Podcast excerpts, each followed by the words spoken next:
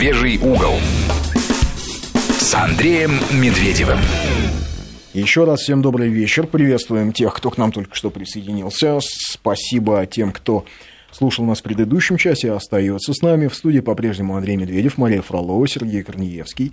Это по-прежнему «Медвежий угол», но гость у нас теперь новый. В гостях у нас историк церкви, историк э, русской консервативной мысли, э, журналист Михаил Тюренков. Приветствую. Добрый вечер.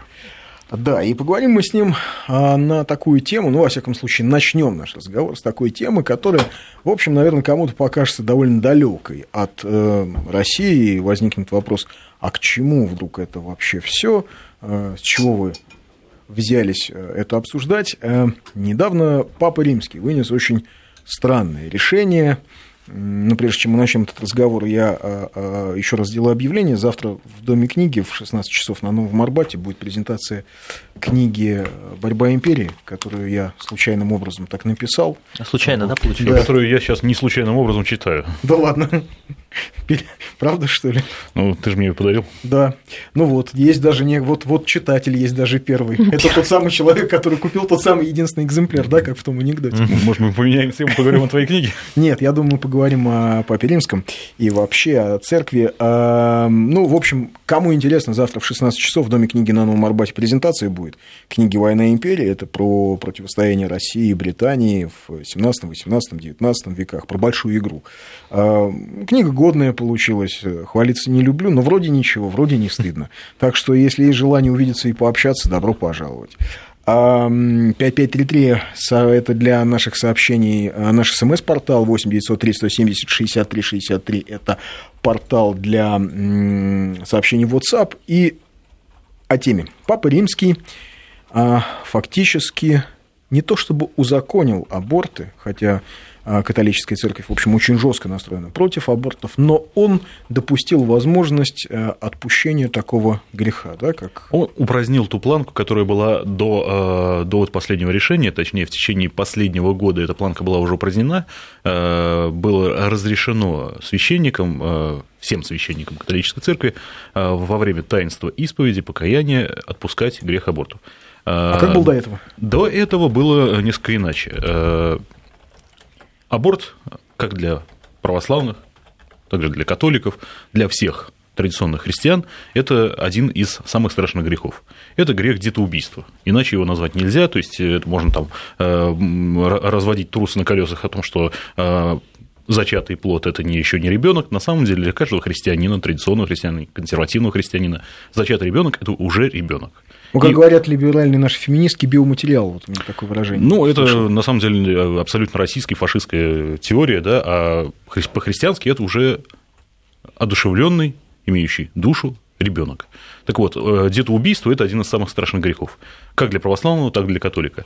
Но у католиков был такой момент. Э, в некоторой степени, я скажу, даже строже, чем у православных. Несмотря на то, что православные все таки сохранили э, священное предание фактически в чистоте, в древней, католики во многом отступили с точки зрения православной церкви. Тем не менее, у католиков этот момент был более жесткий отпустить грех аборта, грех детоубийства мог только епископ. Э, поясню почему. Потому что э, с точки зрения католической церкви, с точки зрения канонического права католической церкви, э, подобный страшный грех, он автоматически отлучает от церкви его совершившего. Причем совершившего не только маму, да, не только женщину, которая сделала аборт, но и врача, медперсонал, который в этом соучаствовал. Отца? И отца, если он побудил. Э, жену, или если был полностью как бы за и как бы э, а если он ее бросил и е- этим? Если он ее бросил, то ничего, да, э, это косвенное побуждение. И здесь я не могу mm. сказать, да, если он бросил, в принципе, я думаю, что этот человек далек от церкви. Вот. А в данном случае, если это женщина-католичка, если она до этого в той или иной степени вела церковную жизнь, то с этого момента она считается отлученной от церкви. Отлучение от церкви, кстати говоря, по-гречески это анафема, всем известное слово, его может снять только епископ. Священник, простой священник, э, у католиков э, снять подобное отлучение не имеет права, не имел до вот последнего момента. В прошлом году был, э, целый год был объявлен, точнее, текущий год был объявлен годом милосердия, когда священникам благослов... было священники католические получили благословение отпускать этот грех. Вот. А в связи с завершением этого года Папа Римский, вообще Ватикан, продолжил уже бессрочно вот это благословение для священников отпустить этот грех. У православных такого не было, и если женщина, совершившая этот страшный грех, приходит в церковь и искренне кается, то любой священник имеет право отпустить властью Богом ему данной, отпустить этот грех. У католиков была вот эта планка, и она сейчас отменена. С одной стороны, это сближает практику, именно практику исповедальную католиков и православных. С другой стороны, это очередной шаг по либерализации католического сакраментологии, это есть такое понятие, учение о таинствах, и вообще католического богословия, либерализации. Тут здесь ну, такая амбивалентная, двоякая ситуация получается. А почему папа все-таки пошел на это? Это общее состояние в его вот, э, современной идеологии, современного общества в Европе. То есть он, я так понимаю, что в некоторой степени он, как бы это сказать, заложник, что ли, ситуации. То есть он играет по каким-то предложенным правилам. То есть церковь, не сделавшая этого, не может быть скажем так, популярной. А, а Римско-католическая церковь вообще структура довольно-таки э, сложная.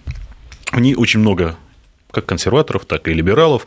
Вот, э, они пытаются, вот у них и качели, они э, сначала э, консерваторы преобладают, потом либералы, но в целом за последние полвека, и даже уже больше, чем полвека, начиная со Второго Ватиканского собора, начала 60-х годов прошлого века, церковь католическая, она сильно пошла на компромисс с современным миром. С одной стороны, они утверждают, что они идут навстречу людям, да, чтобы люди все-таки не уходили из церкви.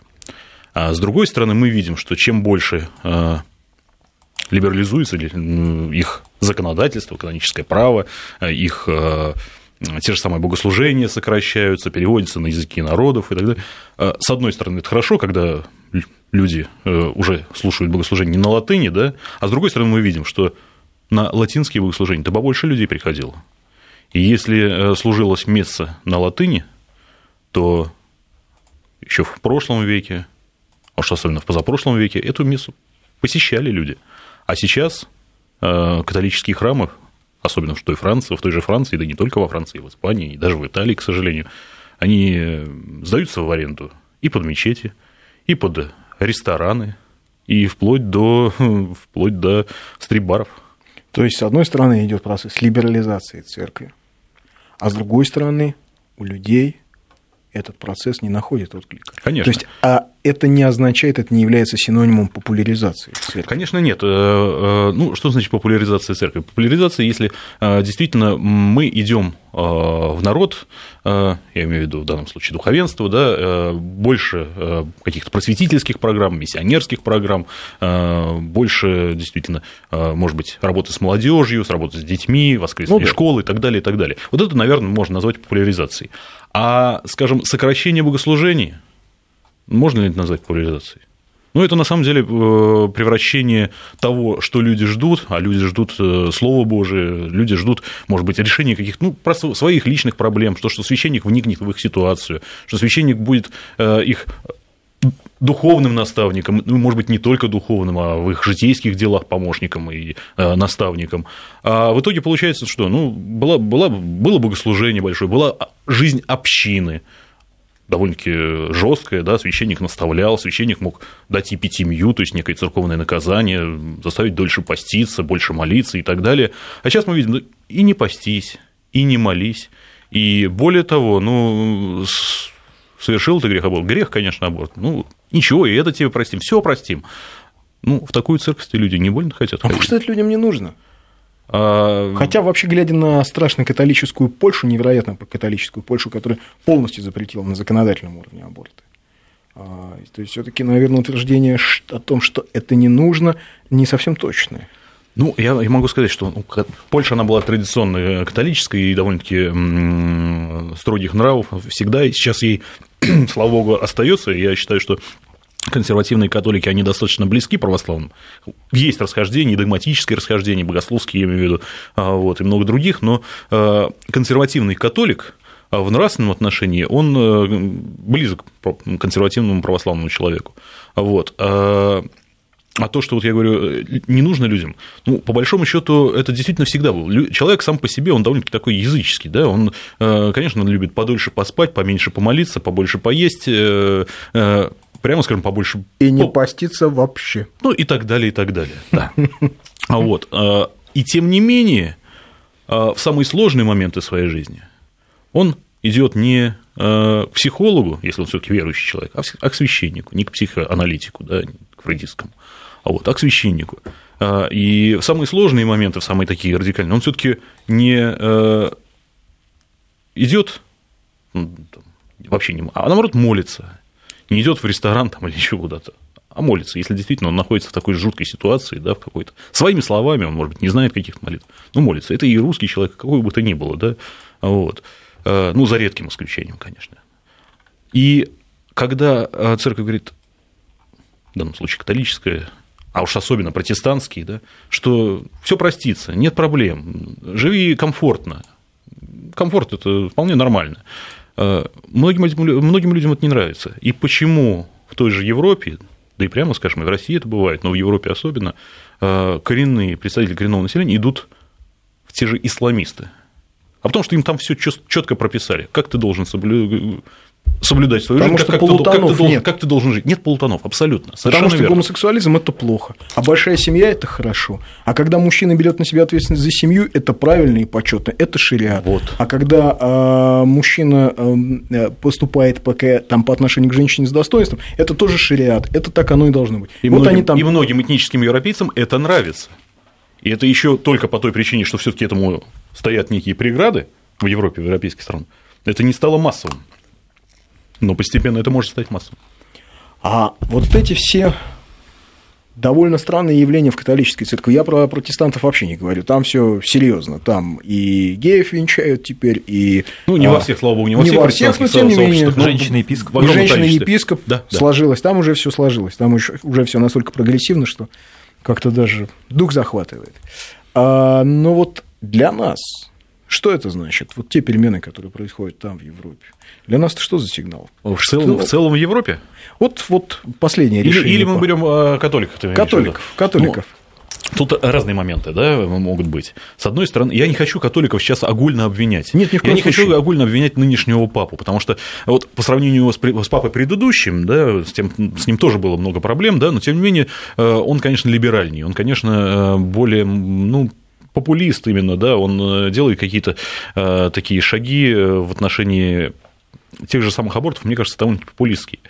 А, а с другой стороны, я вижу, что он покрывает многие другие грехи, которые с одной стороны, вот по поводу абортов, да, здесь я вижу рациональное зерно. Я понимаю, что не каждая женщина, которая вот согрешила, она готова пойти в резиденцию правящего епископа, да, написать заявление об этом грехе и попросить, чтобы этот грех ей отпустили и соединили ее обратно с католической церковью, поскольку она, по сути, от нее отпала очень слабо э, можно представить женщину, которая, которая явно не очень воцерковленная, да, и э, совершила этот грех, подобный, подобный шаг она сделает.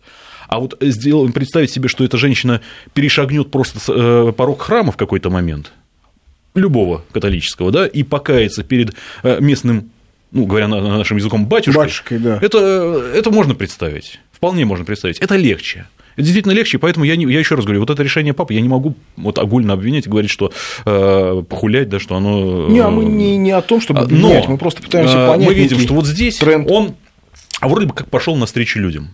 А где он еще идет навстречу людям? А вот мы посмотрим, где он еще идет навстречу людям. О богослужениях мы уже поговорили, да, богослужения сократили, делают некие такие детские даже э, мессы, да, в которых клоуны участвуют, там шарики, фонарики и так далее. Да ладно. Ну, есть и такое, да, можно просто зайти в Ютубе, набрать э, детское место, да, и увидишь там, да, место с клоунами. Э, бывает и такое. Понятное дело, что это скорее исключение из правил, но эти исключения, они уже стали появляться, это уже не единичный случай. Но пойдем дальше. Где еще он идет навстречу людям? А идет он навстречу людям на территории э, в западных областях так называемой Украины. То есть в основном это Львовская, Ивано-Франковская, э, Тернопольская область, э, Ровенская отчасти, отчасти Луцкая, отчасти Закарпатье, где огромное количество так называемых униатов, или греко-католиков, то есть тех некогда православных людей, которые еще в XVI веке, в конце XVI века подчинились Папе Римскому, и которые являются, ну, можно сказать, авангардом вот той самой необандеровской хунты, которая сейчас засела в Киеве, и которая, можно сказать, привела ее. И вот эти кстати, извини, перебью. А, половина лидеров того самого бандеровского движения, они дети кого? Греко-католических священников. О чем и речь? И сам Бандера был, э, насколько я помню, он был сыном греко-католического Именно. священника. Именно. Так вот, эти э, униаты, да, которые подчиняются Папе Римскому, которые э, считают себя чадами римско-католической церкви, там, с сохранением частичным, кстати говоря, сохранением э, православной обрядности, они являются авангардом э, необандеровского движения, а когда-то бандеровского. И видя все их кровавые злодеяния, римский папа до сих пор не одернул их, не остановил их, ничего для этого не сделал. Хотя, а, на встрече... он, хотя он, по идее, он, он их он непосредственный сказать, правящий архиерей. руководитель, да. да. Да, да, да, конечно. Не просто правящий архиерей, Папа Римского считают наместником Божьим на земле. Вот. И он фактически ничего не сделал. Хотя в, в ходе встречи э, нашего э, патриарха Московской всей Руси Кирилла э, в начале этого года с папой римским Франциском эта проблема обсуждалась, и вроде бы как впервые папа признал хотя бы существование этой проблемы. Но, тем не менее, вот год завершается, и он ничего не сделал, ни одного воззвания. Было бы хотя бы одно воззвание, что чада мои. Я понимаю, что война там гражданская, да, и страшная. Я понимаю, что в гражданской войне, там, допустим, даже если он, так сказал, э, нет однозначно правых и однозначно виноватых, но остановитесь. Я вас призываю остановиться. Не было такого. И я думаю, что не будет. Потому что папа популист, и в данном случае э, он не хочет идти. Хотя я понимаю, что отчасти, отчасти я его понимаю. Я думаю, что э, эти люди, они настолько уже напились крови, они просто-напросто скажут, если папа нас одергивает, если папа нас призывает, мы просто и от папы Значит, он москальский агент. Все, о, Именно. Значит, его Именно. москали купили. Да? Путин. Ну, шутки, шу, шутки шутками, да, но они... Шутки шутками, но они так думают. Прости, папа, я... папа предатель, все. Я ежедневно смотрю украинские каналы, я читаю украинские новости. Любой человек, который говорит что-то чуть-чуть отпадающее от, а, от вот генеральной этого, линии партии, от, генерального, да? от генеральной линии а, психиатрической клиники, угу. то есть вот, а, а, вот чуть-чуть человек вышел из общего тренда этого психоза, все, это план Шатун, это агент Путина, это, это внедренный. Все неспроста. Но с другой стороны, вот я сколько раз говорил, я не хочу огульно обвинять и похулять папу, я могу сказать, что в католической церкви это свойственно. Это не только э, необандеровцы, да, или бандеровцы э, того времени э, были греко-католиками, униатами, и они резали православных своих же собратьев из соседнего села или из этого даже из родного села, которые даже не то, что стали советскими, не даже не то, что они были там большевиками, коммунистами, а просто-напросто э, не были вместе с ними. Русскими не захотели отказываться называть себя. Ну, кстати говоря, да. Это, это... же было 10-й год, 11-й, 14-й, накануне в Первой мировой а, войны. Все верно. Было э, и Галицкое русофильское да. движение, правильно, да, москвофильское, как они его называли. А, было и, конечно, Закарпатское, безусловно, очень широкое движение. И здесь, кстати, я могу сказать, тоже, опять-таки, нужно немножко справедливости ради сказать, что униаты закарпатские, они в основном были русофилами и они были готовы, и очень многие соединялись с православной церковью, несмотря на то, что они поминали Папу Римского, несмотря на то, что они там рукополагались э, католическими епископами, но в основном они были за, ну, за, за, тоже за соединение. Ведь Максим священник Максим Сандович. Сандович, да, да, конечно, совершенно верно. Один из немногих православных да, он, э, священников. Если не, ошиб... не ошибаюсь, он к лику святых причислен. К лику святых, да. да. Его, в общем, зверски казнили на глазах угу. у, у, у детей. И таких было немало, таких было немало, и, кстати говоря, там много интересных, вот, например, Алексей Карпаторусский, это уже более позднего времени, э, преподобный, он тоже причислен к лику святых, э, он уже жил в годы и Второй мировой войны, да, и уже после Второй мировой войны скончался, и он, кстати, был один из подписантов письма Сталину, Сталину чтобы о том, их чтобы сделали частью э, РСФСР. Э, чтобы сделать сначала Карпаторусскую Советскую Социалистическую Республику не соединяли с украинской. С украинской, да. да. Да, но, кстати, его тоже преследовали те же самые украинцы еще до Первой мировой войны, ровно за то, что Все он русский. Там были Марборо-Сигетские процессы, да? причем не один. Э, были лагеря, известные Терезаны Толергов, да, в которых вырезали значительную часть Кстати, за что, например, тот же самый Папа Римский так и не осудил. Ни австрийцев, не осудил ни э, за Трезентлергов, за первый концлагеря угу. в Европе, ни, э, ни, ни украинец. А известнейший деятель, э, кстати, греко-католического именно галицкого движения украинофильского, да, э, кардинал, да, Шептицкий, Андрей Шептицкий, Шептицкий да. он с одной стороны, он сотрудничал с Гитлером, с другой стороны, сейчас его оправдывают за то, что он якобы, не могу сказать на самом ли деле, просто не владеет информацией, спас какое-то количество еврейских семей, но он спасая еврейские семьи, он абсолютно благословлял убийство тех же самых москалей. Ну, он, положим, а, а не потом... всех евреев спасал, он спасал не бедных евреев, что, в общем, тоже является фактом. А потом, когда потом, советская армия начала побеждать, он Слав... начал писать... Восла... Восславлял Сталина, Сталина, да, Сталина да, писал да. ему, дорогой верховный руководитель Иосиф Виссарионович, с большой радостью народ Западной ну, то есть Украины здесь, здесь мы видим... Принцип... Э, глубоко принципиальный, очень честный человек с серьезным внутренним стержнем. Лицемерную сущность мы их видим видим. Да? Так вот, возвращаясь к папе. Ты говорил о том, что и другие, в общем, серьезные а, преступления папа не осуждал, и это вообще позиция католической церкви. Ты имеешь в виду Византию, вот разорение Византии, вот эти все а, крестовые походы? Ты знаешь, я, я, я как раз, когда, когда я, я немножко потерял нить разговора, когда я говорил, что это не только на Западной Украине это происходит, мы можем вспомнить ту же Вторую мировую войну а, и те же сербосеки пустошей да, у хорватов. Да. Хорваты, да, это точно так же отношение хорватов э, к сербам – это абсолютная калька э, так называемых, отношения так называемых украинствующих э, к русским и даже к тем, кто к тем своим же, можно сказать, говорю, землякам там, из одного села, которые не хотели разрывать русского единства. Абсолютная калька, стопроцентная. И да. Если вот мы вспомним сербскую краину да, 90-х годов, 20-летней давности, очень напоминает события э, на Украине. Ну, вообще, на самом деле, сегодня ведь на Украине, когда говорят о том, что вот а мы же должны как-то решить проблему Донбасса, они говорят именно так, что посмотрите на хорватов. Хорваты ведь ее решили. 1995 год, а, операция Олуя, операция Буря, которую проводили с помощью, подготовили с помощью американских инструкторов. Это была первая такая генеральская, да, в, да, а, а, в сербской крайне, генеральская частная военная компания. И вот они, значит, э, за один день ворвались и практически уничтожили э, такой, таким очень решительным ударом. Рассекли республику Сербская крайна, а потом ее уничтожили. Но сейчас мы вернемся минут через 2-3 э, после новостей к разговору и поговорим о том, что все происходящее там значит для нашей церкви и для нашей страны. Продолжаем наш разговор с э, Михаилом Теленковым, историком церкви, историком русского консерватизма, нашим коллегой, журналистом. А, так вот, мы поговорили о католической церкви, о происходящих там процессах, а все-таки для нас, для России, что это значит? Какие выводы из происходящего там нам-то стоит сделать? Это они ведь пытаются популяризироваться, да, вот мы говорили об этом предыдущие полчаса. Ну, и службу сократили, и так уже сделали, и клоуны. Слава, слава богу, у нас в церкви сейчас эти процессы не происходят, и когда они происходили э, в 17 веке, в середине 17 века, они вызвали страшнейший раскол, это, наверное, самый э, страшный, э, страшный, одно из самых страшных событий в истории русской церкви, Старобреческий раскол, и неоднократно мы уже об этом говорили, я не знаю, насколько близка тебе эта тема, я например, если говорить, то это наверное, говорить не в 10 минутах, это Безусловно. очень глубокая, глубокая тема. И вот э, у нас на телеканале Царьград я неоднократно ее поднимал, и в том числе и на сайте. Вот, и я думаю, что э, 20 век, та же самая история.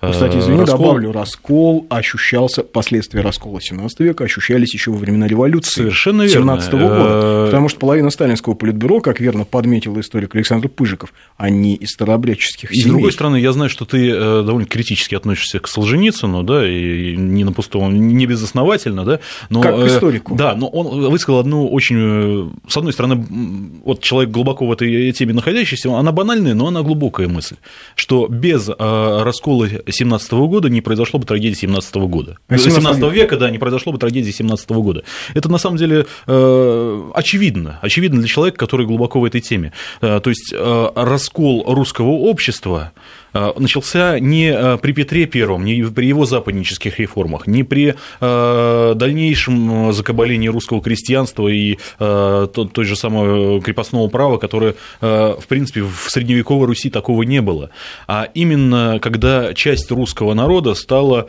людьми второго сорта. А это было именно э, во времена... Никонианских реформ. Во времена реформы Никона, да, или, если быть точнее, Никона Алексеевских реформ. Потому что, по большому счету, та же самая царевна Софья, да, которую пытаются представить некой альтернативой Петру, э, никакой альтернативы она не была. Она была тоже абсолютной западницей, и при этом еще и самодуркой, и неумехой в плане правления, в отличие от Петра Первого. Вот. Э, а проблема тяжелейшая и очень важная. Так вот, я говорю, в 20 веке. Что в 20 веке у нас было? У нас был обновленческий раскол. То есть обновленцы тоже они попытались. Они предложили э, женатый епископат, они предложили э, возможность, например, священнику разводиться с женой, второй раз жениться, а может быть, даже и третий раз жениться. У них тот же самый один из их лидеров, бывший священник Александр Веденский, который стал потом митрополитом, всея Руси называл, сам себя назвал. Вот, он был там неоднократно женат, человек абсолютно развращенный с точки зрения христианской, и тем не менее он, э, он считал себя вот одним из руководителей. И они как раз сделали вот эти послабления, они сокращали богослужение, и в итоге к ним просто люди перестали ходить. И то же самое советское правительство в лице того же Сталина, да, его окружения, э, если поначалу в 20-е годы они еще ставили на обновленцев, в 30-е годы они уже просто терпели этих обновленцев. А в 43-м они собрали собор. Они просто, э, в 40-е годы они просто смели этих обновленцев и сказали, что если кто-то из вас еще хочет сохранить э, места, чтобы служить э, в церкви, кайтесь, идите, кайтесь в русскую церковь. Кто-то пришел, покаялся, кто-то просто вообще ушел. Это уникальная особенность России, что мы, что русский человек по духу. Я не по национальности, я по духу. Разумеется, да? конечно. Все-таки все равно. Мы, мы, национальность России... дурацкое слово. Да, да, да, нет. Этнический момент, да. да. Этнический момент, конечно, здесь не имеет никакого значения. Да. Этнический ты может быть кем угодно, а по духу русским человеком, безусловно. И таких примеров полно, их не, Буквально вчера называл. посмотрел 28 э, панфиловцев, да, может быть, э, один из первых среди э, тех, ну, как бы первый день премьеры, да, угу. ну, один из последних журналистов, да, потому что на предпросмотр не успел. И там великолепная фраза. Человек говорит о русском духе, да, что такое о русском патриотизме, а рядом стоит казах и говорит, а вообще-то я казах. Говорит, а что, казах не русский человек, что По-моему, отлично, по-моему, гениально. Вот. Но если, говорит, Казахстан придется освобождать, мы, говорит, покажем, говорит, и сами будем в какой-то степени казахами. Тоже хорошо, тоже замечательно. Так вот, а, интересно, да, что в России а, особое отношение, почему русские люди обновленчества такого, вот таких Э, вещей не приемлют. Почему любая попытка раскола а, или вот там послабления. Вот я, я понимаю, например, я абсолютно точно понимаю, что если завтра какой-то священник скажет здесь, в России, не дай бог, скажет, а давайте мы там, ну, упростим вот эти все богослужения. Там, русский знаю, человек любит, ну, это известно, русский человек а, анархист. То есть я понимаю, что его отвергнут это предложение. Это будет тоже, опять-таки, не мои, не, мои, не мои мысли, да, что русский человек анархист по своей какой-то внутренней натуре, он разухабистый, любит и, и грешит, и, и, и при этом любит согрешить и, конечно, покаяться и покаяться искренне. И при этом э, русский человек, он э, анархист по своей внутренней сути, но монархист по э, некой политической, да, по, по такой интенции такой политической. То есть он э, любит батюшку царя, он любит э, церковную иерархию, э, при том, что, конечно же, большинство далеки от идеала, но при этом э, знают, что строгость, она важна. И для русского, каким бы он разухабистым парнем не был, э, он все равно понимает, что такое власть, он понимает, что власть нужна, и э, я говорю, по своей политической сути очень часто бывает монархистом, ну, самодержавником. Ну вот еще раз вернусь. Возможно ли, э, попробую еще раз задать вопрос, давай порассуждаем. Возможно ли сегодня в России такие же тектонические сдвиги внутри церкви, как мы видим в католической церкви? Ну, спасибо. Ну, спасибо Бог. Я, я еще в данном случае еще раз говорю, если ну, мы смотри, говорим, ведь если мы говорим вот этот, я вот хочу понять, смотри, очень странный момент, да? Церковь католическая пытается быть ближе к народу, пытается быть, что называется, в тренде, более модный, более простой, более доступный, более открытый, а люди не идут. А на самом деле церковь а... должна быть не ближе к народу. А, есть такое понятие, на котором э, само оно звучит немножко, может быть, даже смешное, парасинагога. Это не имеет отношения к еврейским синагогам. Про синагога – это так называемое незаконное сборище. И вот если люди собрались, это могут быть даже священники, это могут быть миряне, там, кто угодно, и решили э, что-то изменить в церкви, в церкви, это называется незаконное сборище, это про синагогу, потому что э, в церкви должна быть соборность. Соборность, она далека от демократии, но она включает в себя иерархов, э, она включает, то есть епископов, она включает в себя монашество, она включает в себя священников и, конечно же, мирян. И при соборности вот когда действительно э, собирается, э, прошу прощения за тавтологию, собор, а, тогда можно решать очень серьезный вопрос. А если просто собрались какие-то группы священников или группа мирян, это парасинагога. Так а, решение, э, то есть от мнения конкретного человека действительно мало что зависит, но от соборного мнения зависит многое. И э, собор очень часто едиными уст, устами э, глаголит то, что должно быть в церкви, основываясь не на сиюминутной какой-то каком-то моменте, а основываясь в первую очередь на древних правилах, которые были установлены еще на первых семи Вселенских соборах. Вот ты сейчас про священников, и... а людям-то это зачем? А... Вот я хочу понять ты... механизм, почему в Европе а, церковь вроде как пытается быть более модной, да, хотя, как ты говоришь, не должна быть, а людям, оказывается, это не нужно. А люди хотят вот традиционного какого-то да, восприятия. Они хотят идти в традиционную церковь. Не, ну мы здесь можем очень долго говорить. Мы можем говорить об архетипах, о тех же самых, да, углубиться в психологию. Э, но на самом деле я считаю, что прав был это приписывают э, Тертуляну, да, э, ну, на самом деле, говорят, что все таки это не ему, правда, принадлежит, что у каждого человека душа христианка. Потому что каждый человек, он на уровне глубинного подсознательного, да, он все таки стремится к истине. А, он может не прийти к ней, да, он может быть просто его но ежели есть возможность его к, к этому привести, подтолкнуть какой-то, он рано или поздно, Бог даст, конечно, да, придет. И э, кто? Протестанты, которые уже абсолютно, у них абсолютно релятивизм, да, геев, повенчаем геев, нет проблем. Они приведут к истине? Нет, конечно. Или католики, которые постепенно тоже отходят от э, ортодоксии. Не в этом вопросе, не в вопросе абортов. Я здесь еще раз скажу, сейчас наша, наша практика идентична у католиков, православных, получается, э, в плане отпущения греха аборта. А во многих других моментах. Или наоборот, те, которые проповедуют строгость. Как мы уже говорили в первой части программы. Почему исламистам? Э, исламисты дают алгоритм жизни.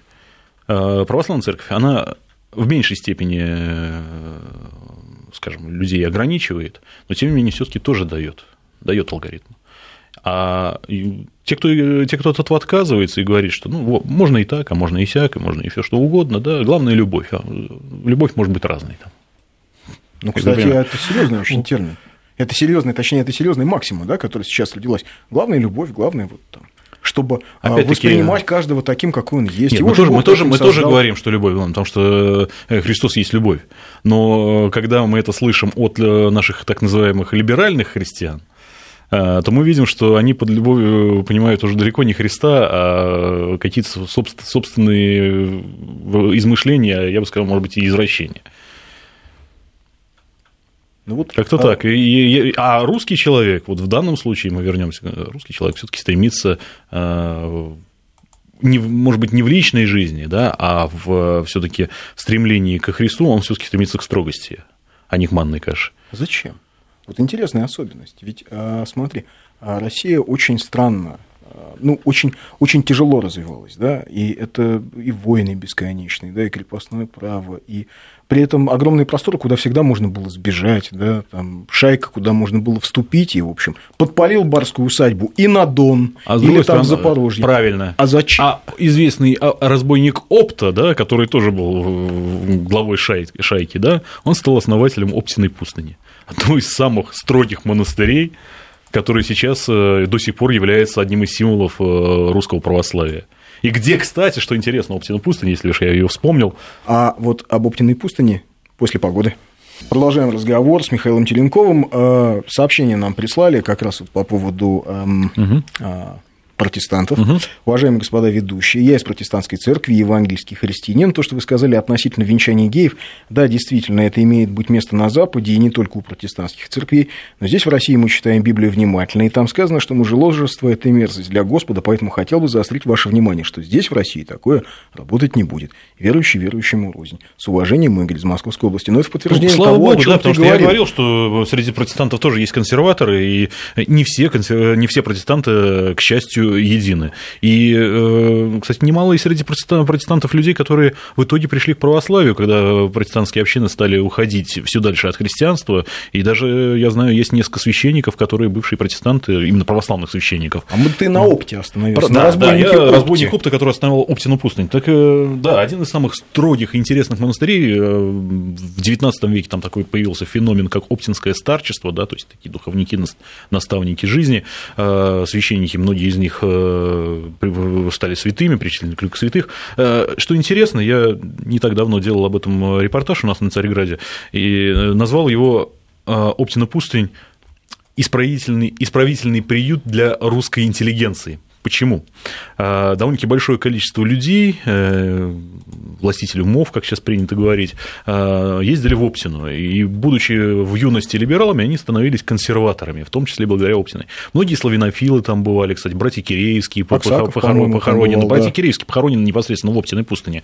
А, конечно же, там, там бывал тоже Владимир Соловьев, не Владимир Рудольфович, а Владимир Сергеевич, да, вот. Э, там... Хотя, кто знает, может, Владимир Рудольфович тоже Может, доехал. тоже бывал, но... При случае спросим.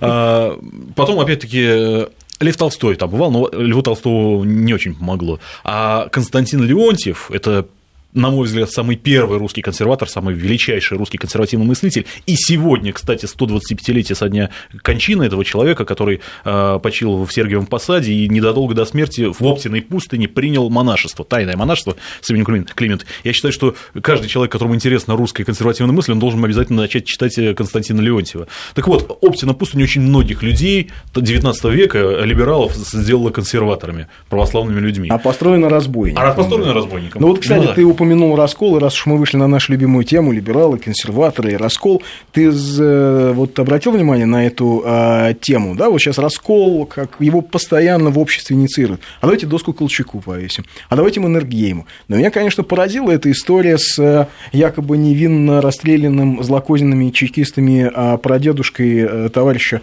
Дениса Карагодина. Угу. Вот он, значит, ищет всюду этих чекистов, расстрелявших его деда.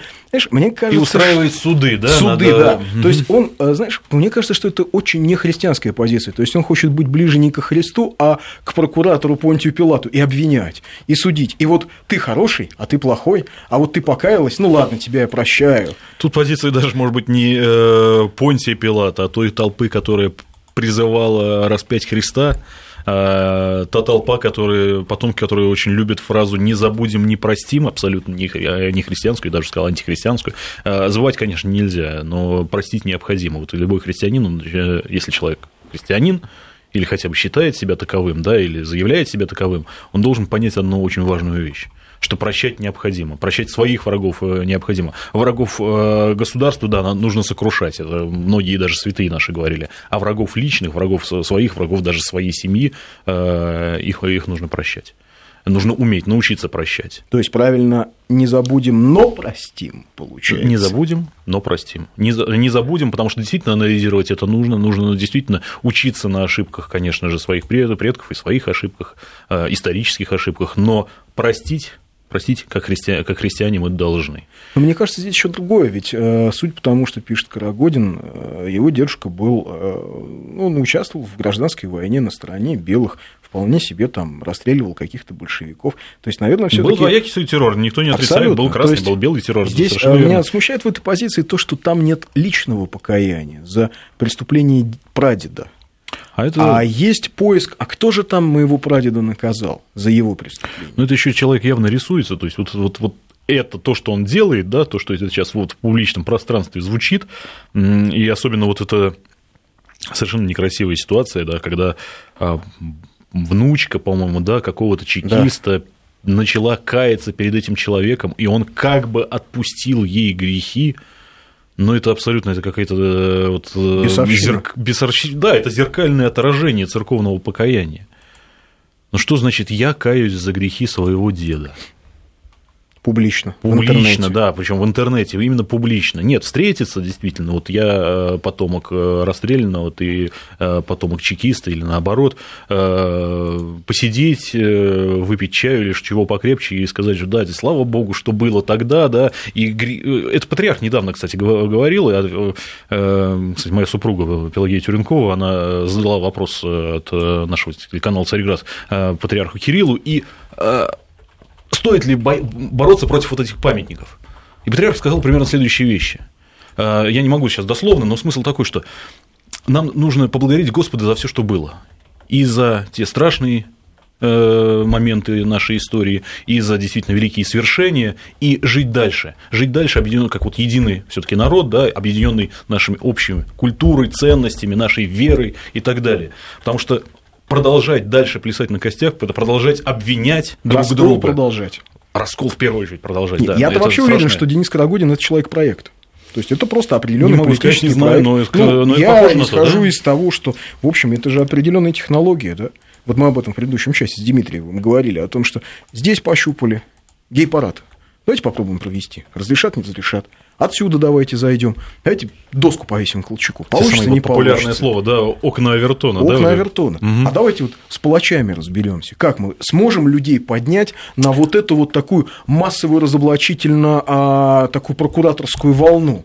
Значит, чтобы вот это все сейчас а, пока один Карагодин, а дальше их будет много, и все будут копать и говорить, я с тобой не общаюсь, потому что ты за. Сейчас, конечно, да? я чувствую, 17-й год, это многие будут использовать. Проклятие 17 -го года да, есть, оно, очень да, многие. Нет, сто лет как раз столетие 17 -го года, ну, многие это, это будут использовать. На мой взгляд, как раз мы наоборот можно 17 год использовать, э, и здесь церкви очень важно э, принять в этом участие именно в плане примирения.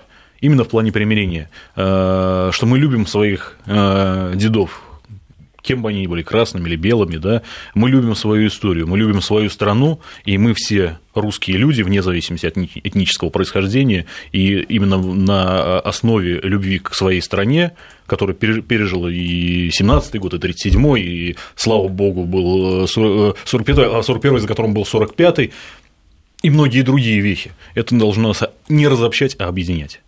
Да, просто это, видишь, это же сложнее. А гораздо проще. Кинуть клич, они злодеи и попытаться на этом создать какую-то деструктивную модель, которая, правда, очень быстро сгорает. Я думаю, Украина, быть... вон она рядом. Да, на этом мы заканчиваем. Спасибо. В гостях был Михаил Теренков. Спасибо, Андрей, за приглашение. Это был «Медвежий угол». Счастливо.